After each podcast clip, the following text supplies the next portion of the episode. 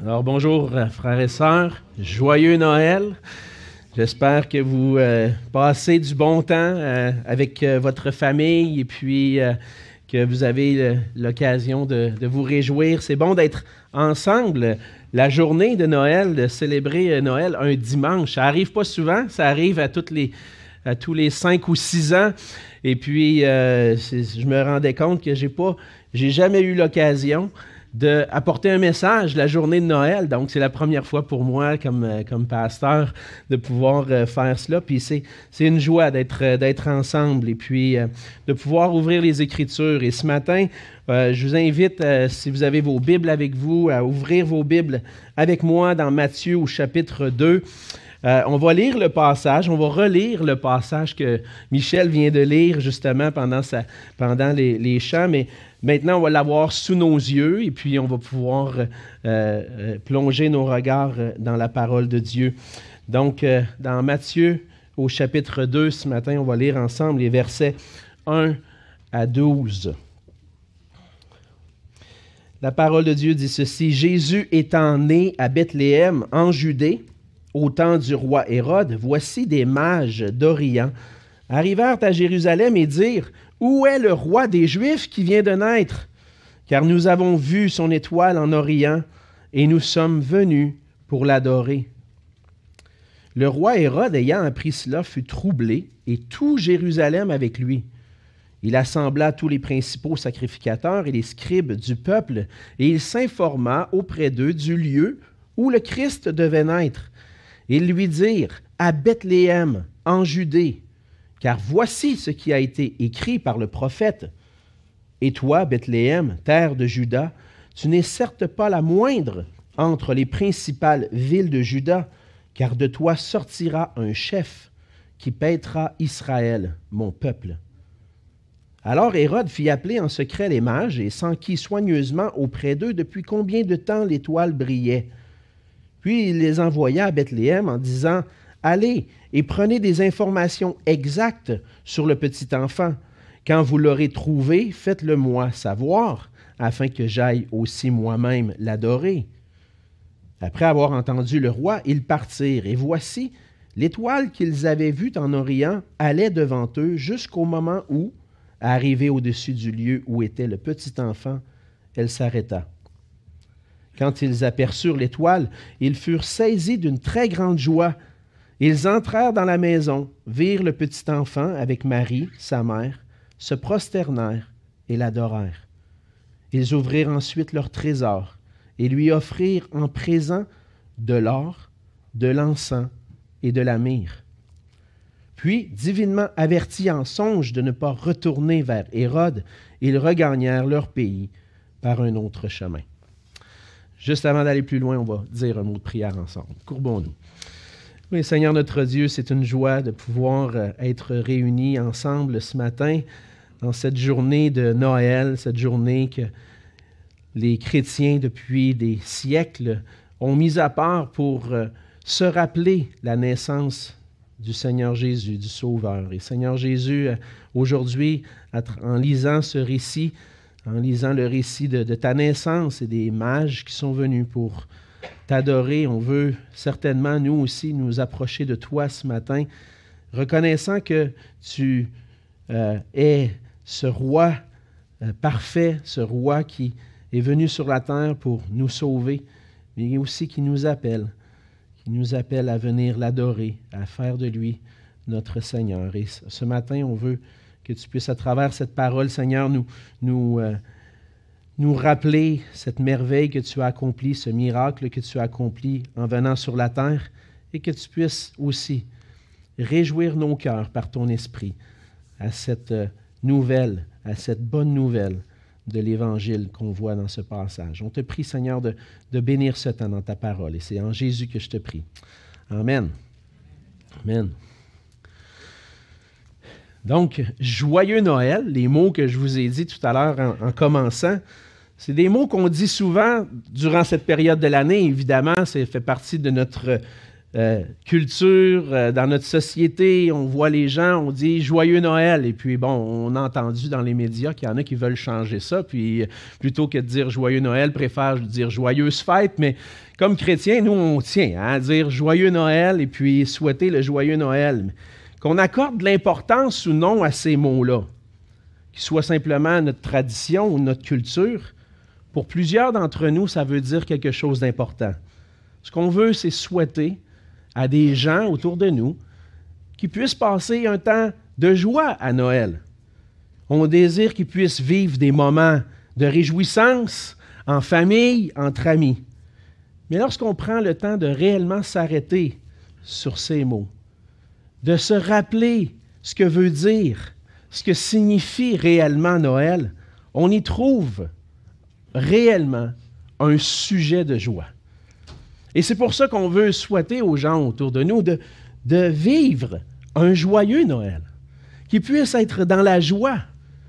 Pour nous, les chrétiens, Noël, c'est le moment de se rappeler un des événements les plus importants dans l'histoire, un des plus importants dans l'histoire de l'humanité parce que non seulement c'est un moment marquant pour, dans notre histoire, euh, dans notre contexte, dans notre culture euh, judéo-chrétienne, mais parce que ce moment dans l'histoire a aussi une signification théologique importante.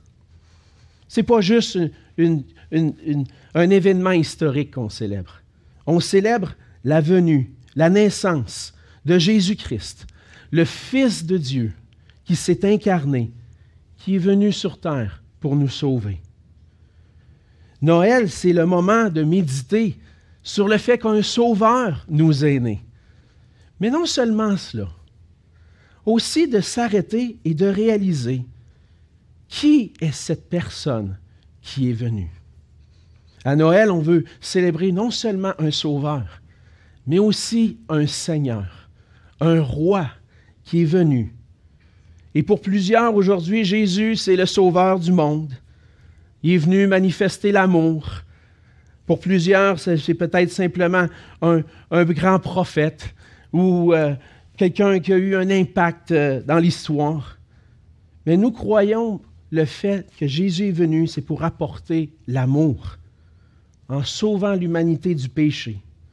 Et on, on s'arrête souvent juste à ça, puis on oublie souvent le fait que celui qui est venu en réalité, c'est le Christ, le Seigneur. Dans le passage qu'on vient de lire, on lit le récit d'un événement survenu quelque temps après la naissance de Jésus.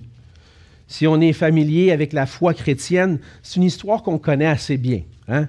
Euh, c'est un récit un peu spécial qui présente les, des hommes qui, dont on connaît très peu de choses, euh, qui nous ont rapporté très peu de choses, mais qui viennent de loin pour rendre honneur au roi des Juifs qui vient de naître.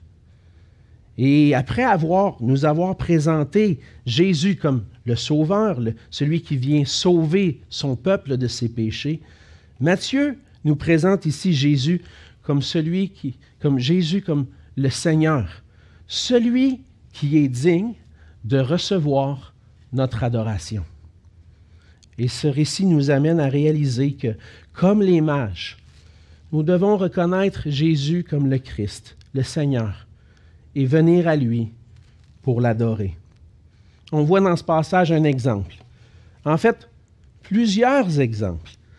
Des exemples, un exemple à suivre et un exemple à ne pas suivre.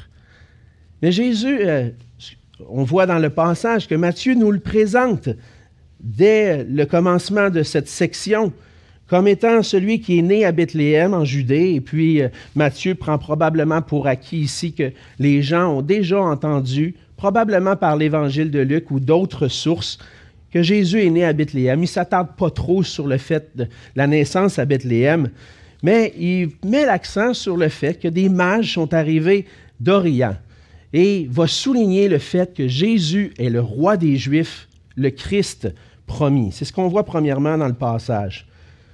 Des mages viennent, ils viennent de, loin, et certains vont les appeler les rois mages. Dans la tradition, on les appelle les rois mages, mais il a pas réellement de.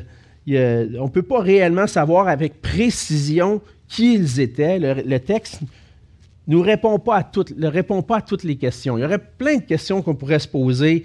Qui était, combien il était, parce que souvent on associe dans la tradition qu'il était trois, à cause qu'il y a trois présents qui sont présentés, mais il pouvait être plus que ça. Euh, et euh, donc, on ne sait pas, il y a beaucoup de choses qu'on ne connaît pas sur les mages. Et certains les appellent les rois mages, mais je pense que selon les données historiques qu'on a, ça semble peu probable qu'ils aient été des rois réellement. Plutôt, on pourrait dire que c'était des hommes sages. Des hommes sages, probablement des prêtres ou des conseillers de rois. Un peu comme on voit dans l'Ancien Testament lorsque on voit, entre autres, que Joseph était un conseiller du roi, un conseiller de Pharaon en Égypte, ou que Daniel était un conseiller du roi Nebuchadnezzar. Donc des hommes sages qui entouraient des rois, qui étaient, euh, probablement au service de, rois qui n'étaient pas à Jérusalem, mais qui étaient en Orient. On dit aussi qu'ils étaient peut-être des astronomes en particulier. Ils étaient sages, mais astronomes parce qu'ils observaient le ciel puis ou les signes qu'on voit dans le ciel. C'est ce qui expliquerait, entre autres, qu'ils ont aperçu une étoile qui brillait. Mais on, voit aussi qu'à cette époque-là, dans l'histoire, on voit que certains croyaient et observaient l'apparition de nouveaux corps célestes et l'apparition d'une nouvelle lumière, d'une nouvelle étoile au-dessus d'une certaine contrée manifestait la naissance d'un nouveau roi, ou pouvait signifier la naissance d'un roi. Et c'était faisait partie des croyances de cette époque-là. Et on voit que ces hommes-là observaient, avaient observé le ciel et avaient aperçu une étoile particulière. Et puis, d'une manière qu'on ne peut pas vraiment savoir, et ce que je pense, c'est probablement divinement, d'une manière, euh, d'une révélation qui vient de Dieu, on voit qu'il aurait, il était au courant que cette lumière-là était associée au roi des Juifs qui venait de naître. Alors, ces hommes qui venaient de la région de Perse, de, la région de Babylone, euh, c'était des hommes sages qui étaient probablement aussi en contact avec les écrits des Juifs de l'Ancien Testament. Vous savez, euh, ceux qui sont familiers avec l'Ancien Testament, que les Juifs ont été déportés à Babylone à une certaine époque, aux alentours de entre 600 et 550, et puis euh, qui ont été déportés après avoir été envahis par Babylone. Et puis, il y a plusieurs des Juifs qui sont restés dispersés, comme on dit, dans l'Empire. Et puis, euh, ces hommes-là avaient probablement entendu parler des écrits des Juifs. Plusieurs commentateurs vont faire un lien entre l'étoile que les mages ont vue et puis la réalisation d'une prophétie qu'on trouve dans l'Ancien Testament et qui avait été prononcée par Balaam dans Nombre au chapitre 24, les versets 16 à 19. On lit ceci. Je le vois, mais non maintenant. Je le contemple, mais non de près. Un astre sort de Jacob, un sceptre s'élève d'Israël.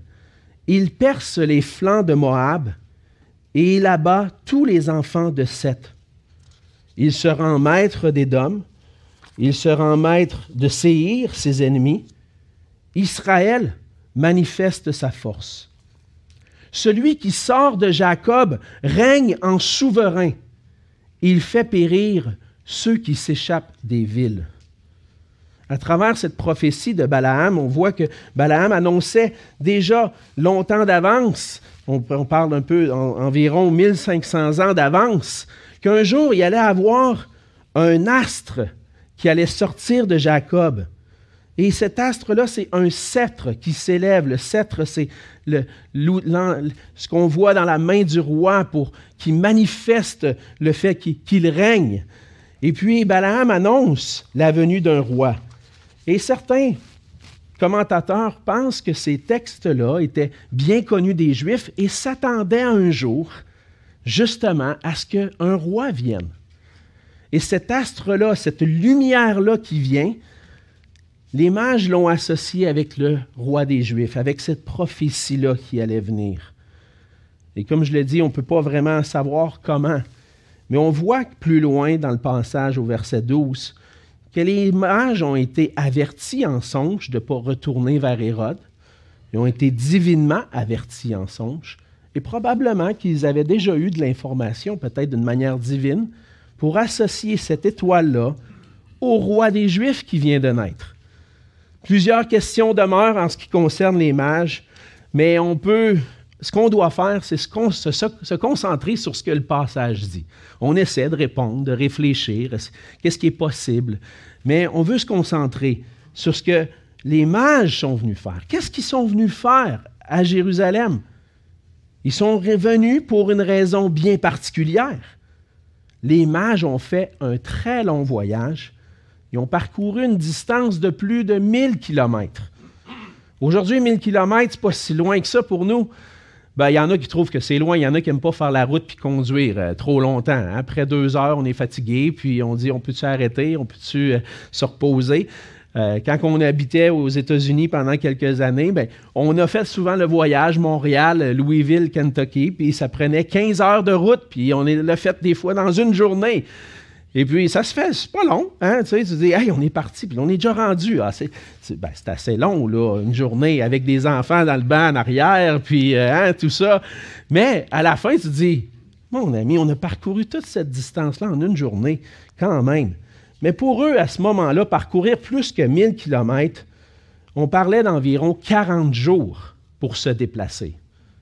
40 jours pour partir et aller, puis un autre 40 jours pour revenir. Donc, c'est un minimum de au moins un voyage de trois mois. Là, on s'arrête à ça, puis on dit, mon ami, moi, je ne ferais pas un voyage de trois mois pour aller voir un petit bébé qui vient de naître, là. on va pas, on va, se calmer un petit peu, là. Hein? Mais lorsqu'on prend le temps de réaliser qui ils sont venus voir, on voit que leur cœur était aspiré à voir celui qui venait de naître. Pour eux, ils venaient rencontrer le roi, mais pas n'importe quel roi. C'est le roi des Juifs qui vient de naître, mais c'est le roi qui est digne d'être adoré de tous, non seulement des Juifs, même des non-Juifs qui vivent à plus de 1000 kilomètres. Matthieu nous présente Jésus comme le Christ, on voit dans la suite que, euh, dans le fond, euh, euh, Hérode va associer le roi des Juifs au Christ. Matthieu nous présente Jésus comme le Christ, comme celui, un roi qui n'est pas ordinaire, un roi qui n'est pas comme les autres. Il est le Christ, le Messie qui est promis. C'est le roi, Emmanuel, Dieu avec nous, Dieu qui vient visiter son peuple. Ce n'est pas n'importe qui on va s'arrêter, on va prendre le temps de considérer qui il est. Mais parce qu'il est le Christ, le Dieu incarné, Jésus, le roi des Juifs, ce n'est pas n'importe quel roi. C'est le roi qui est digne de notre adoration, de l'adoration de tous. Mais que ce soit à, notre, à son époque, au temps de Jésus, lorsqu'on prend le temps de lire les évangiles, on s'en rend compte, ou encore aujourd'hui, on s'en rend compte, on se pose la question, pourquoi si peu de gens sont-ils prêts à adorer Jésus-Christ et à lui donner toute la gloire et l'honneur qui lui sont dus? S'il est le roi de tous les rois, pourquoi si peu de gens sont prêts à l'honorer? Mais on voit au travers l'attitude d'Hérode. Et à travers l'attitude d'Hérode, on voit un peu nos propres cœurs on voit que nous sommes tous des petits rois qui par nature rejetons le roi des rois. Hérode et les principaux de Jérusalem, lorsqu'ils entendent la nouvelle, on voit au verset 3, Hérode a été troublé, profondément troublé, puis tout Jérusalem avec lui. Il y a plusieurs rois qui ont été nommés Hérode dans l'histoire d'Israël. Mais celui qui est ici, c'est celui qu'on appelle Hérode le Grand, qui a régné de 37 avant Jésus jusqu'à 4 avant Jésus-Christ. Là, il y en a qui vont se dire, mais attends un peu, s'il a régné jusqu'à 4 avant Jésus, comment il peut, Jésus peut être né de son temps? C'est très bien connu que notre calendrier, le calendrier grégorien, il y a une erreur de datation dans le calendrier qui fait qu'on doit situer la naissance de Jésus en réalité autour de l'an 6 avant Jésus. Si on veut être conforme à ce que le texte biblique dit, puis que Jésus est né au temps du roi Hérode, on considère ça comme une erreur et on voit que Jésus est né avant. Et donc Hérode, cet homme-là, un roi assez dur, très dur même, qui était même très dur envers les gens de sa famille, c'était un Iduméen, un roi qui n'était pas juif et qui régnait sur la Judée. Il avait été euh, choisi particulièrement par l'empereur. Et ça faisait de lui un roi qui n'était pas légitime. Il n'avait pas reçu sa royauté par la naissance. Et en étant un roi illégitime, la venue des mages, de ces hommes sages, trouble Hérode et son entourage. Un roi légitime vient de naître. Qu'est-ce qui va arriver à mon règne à moi? Qu'est-ce qui va arriver à ma dynastie? Qu'est-ce qui va arriver à mes ministres et ceux qui sont à mon service? Et lorsque Matthieu souligne que tout Jérusalem avec lui, c'est probablement inclus, dans le fond, tous ceux qui étaient en haut, haut placés auprès du roi Hérode. Il allait se questionner, qu'est-ce qui va arriver à notre règne? Qu'est-ce qui va arriver à nos positions élevées? Est-ce que on va perdre nos avantages? Hérode ne veut pas perdre sa place. Et on le voit dans la suite du récit qu'on n'aura pas le temps de voir, qu'Hérode va chercher à mettre à mort le roi des Juifs. Hérode ne veut pas perdre sa place. Il fait le lien entre le roi des Juifs qui vient de naître et le Messie, puis là, il va aller voir les principaux sacrificateurs au verset 4. Il les assemble tous les experts de la loi. Puis il dit, il y a un roi des Juifs qui vient de naître, et puis je suis au courant là, que l'Ancien Testament annonce qu'un Messie va venir, qu'un Christ va naître. Pouvez-vous me dire là à peu près où est-ce qu'il naît? Et puis les experts de la loi vont confirmer qu'effectivement, il y a un Messie qui doit venir et qui doit naître à Bethléem. Matthieu va citer la prophétie du prophète Michée qui annonce que celui qui va régner sur Israël va venir au monde à Bethléem et qui va voir ce chef qui va venir paître Israël. Et donc le reste du récit nous montre qu'il va faire tout pour éliminer la menace à son propre règne. Et à travers cette attitude d'Hérode, on voit un exemple qui contraste avec celui des mages. Et on apprend un peu plus sur nos propres cœurs lorsqu'on prend le temps d'examiner nos propres cœurs. Les Écritures enseignent que nous sommes par nature des rois qui veulent régner sur leur petit royaume. Et lorsqu'on entend parler d'un roi qui est digne de recevoir notre adoration, digne de régner sur notre vie, on réagit comme Hérode, bien souvent. Depuis le moment de sa naissance, les hommes ont rejeté Jésus, ont rejeté son autorité, son royaume. Michel l'a mentionné tout à l'heure, Jésus n'est pas resté dans la crèche, il n'est pas resté un petit enfant, il est allé jusqu'à la croix, il est mort, il est ressuscité, et maintenant, les Écritures nous disent qu'il est le roi qui règne au ciel. Les mages avaient peut-être pas tout compris sur Jésus, mais ils savaient qu'il y avait quelqu'un là qui était digne d'adoration. Et lorsque on entend cette nouvelle-là, que Jésus est le roi, qui doit régner dans nos cœurs, par toutes sortes de moyens, on essaie de remettre en doute la légitimité de Jésus de régner sur notre vie. On entend plusieurs choses à propos de Jésus qui, on voit, sont des déclarations qui refusent de le recevoir comme roi.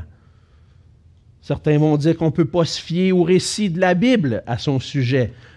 Les récits de la Bible, il manque trop de détails par rapport aux mages. Et comme ça semble invraisemblable, tout ça, là, On peut-tu vraiment faire confiance au texte biblique?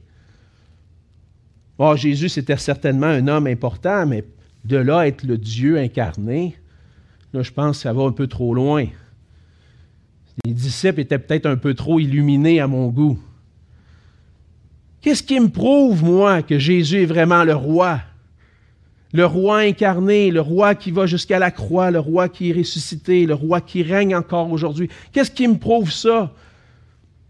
Moi, non. J'aime mieux régner sur ma vie. Je veux pas de quelqu'un qui règne sur moi.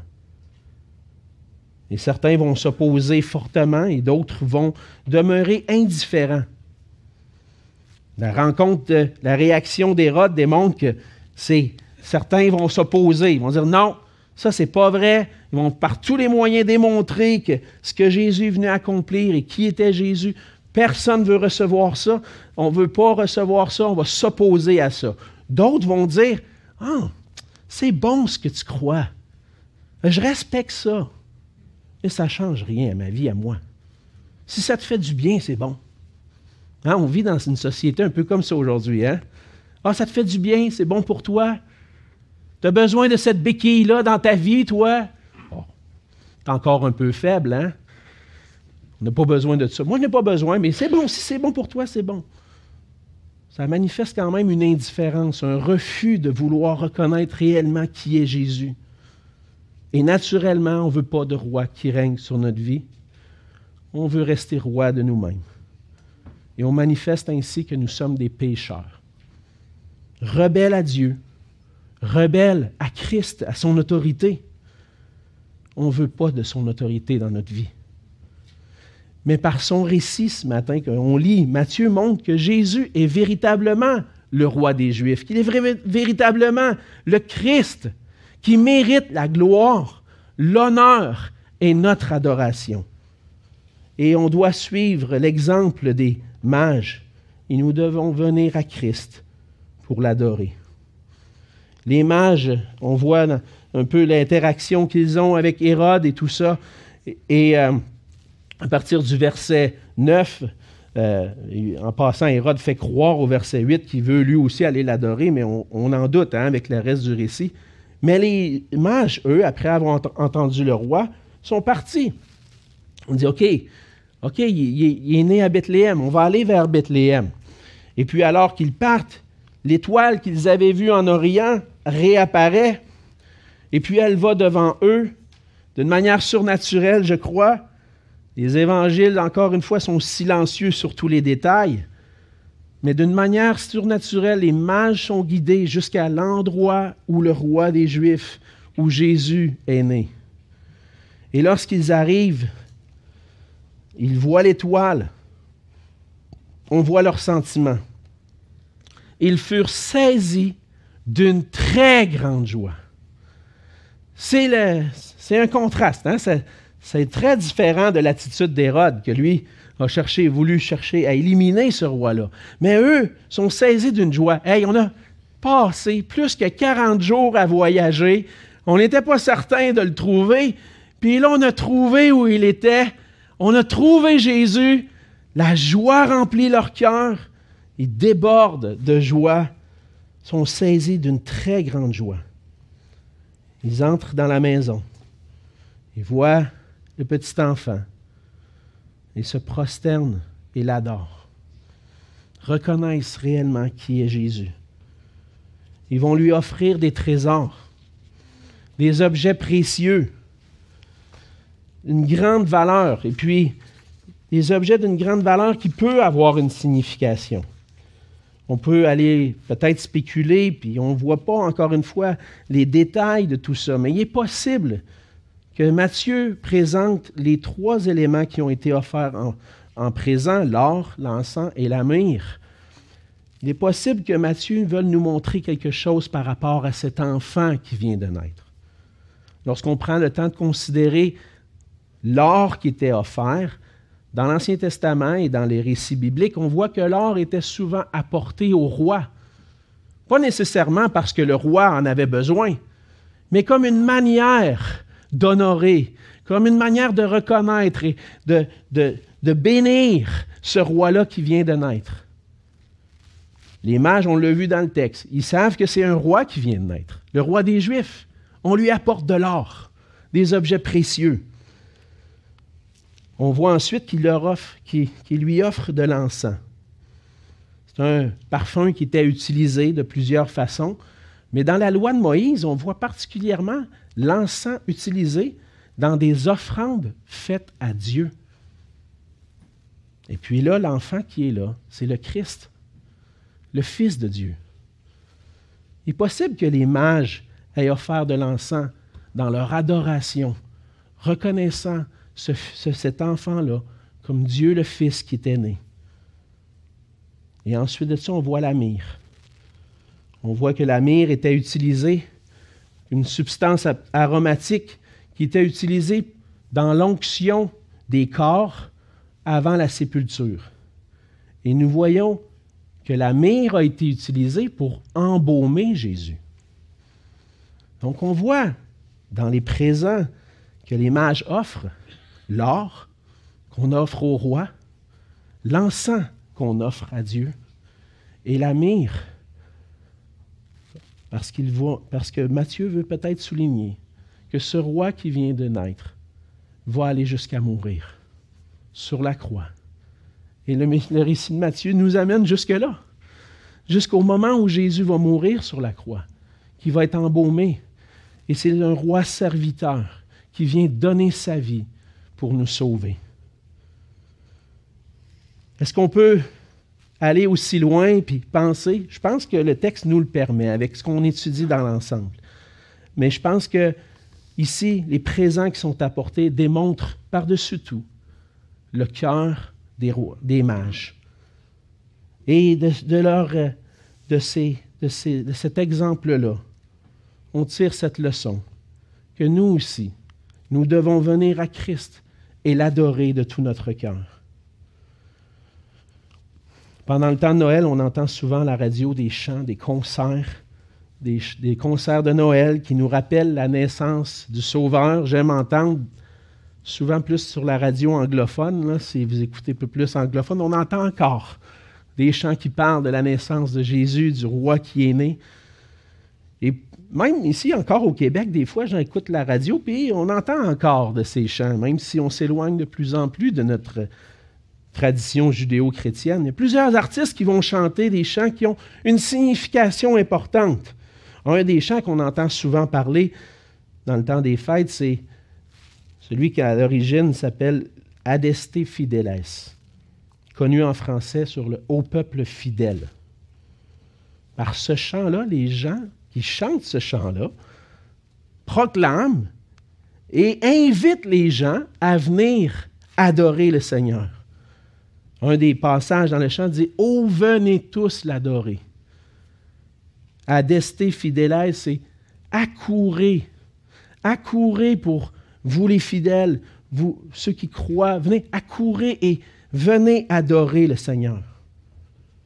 On peut chanter ces chants-là et puis même dans notre société, dans notre culture, les gens peuvent chanter des chants à la gloire du Seigneur, mais la vraie question, c'est où est ton cœur?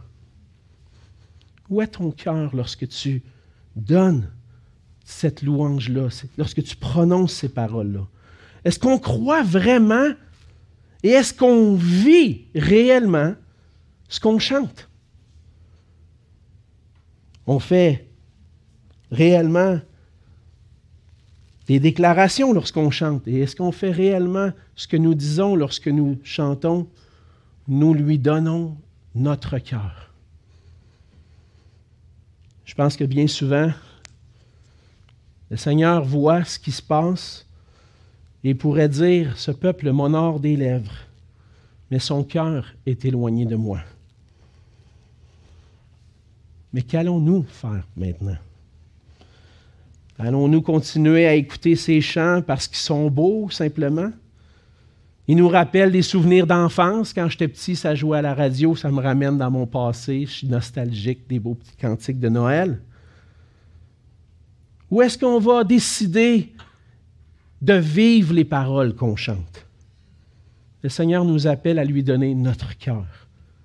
Ça veut dire le laisser régner dans nos vies.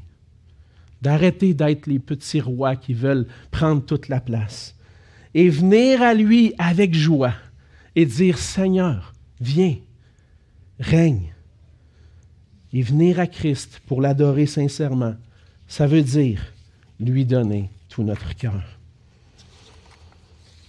La période de Noël, c'est une période de réjouissance. On dit joyeux Noël. Une période où on est appelé à reconnaître Jésus comme le Christ et venir à lui pour l'adorer.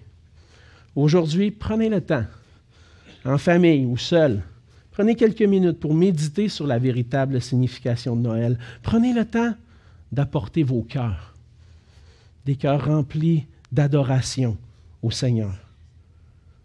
Peut-être prendre le temps de confesser le fait que trop souvent on met de côté, on, le met de côté pour reprendre le contrôle, être les maîtres de notre vie, puis accourir vers lui, aller dans la prière pour lui rendre hommage et l'adorer. Mon souhait et ma prière pour vous, c'est que vous puissiez passer un joyeux Noël. Un Noël dans la joie véritable à cause de l'adoration de notre merveilleux roi et Sauveur Jésus-Christ. C'est mon, invitation pour vous aujourd'hui. Venez tous l'adorer. Prions. Oui, Seigneur notre Dieu, Seigneur Jésus, on vient à toi pour t'adorer.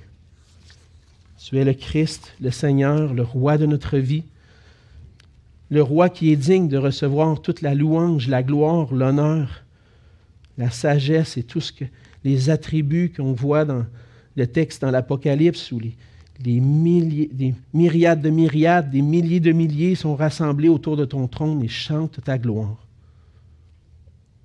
Seigneur, en regardant ce passage ce matin, on réalise que on aime ça, gérer nos propres vies, être les petits rois de, notre petit royaume.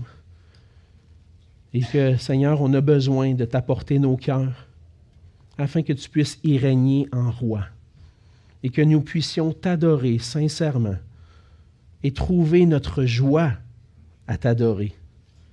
Comme les mages ont été remplis de joie, Seigneur, nous voulons nous aussi être remplis de joie lorsque nous venons à toi pour reconnaître qui tu es et t'adorer. Seigneur, reçois tous nos cœurs, tout notre cœur, et que tu puisses, à travers des cœurs sincères, recevoir l'adoration et la louange, car tu en es digne, Seigneur Jésus. Et c'est en ton nom qu'on te prie. Amen.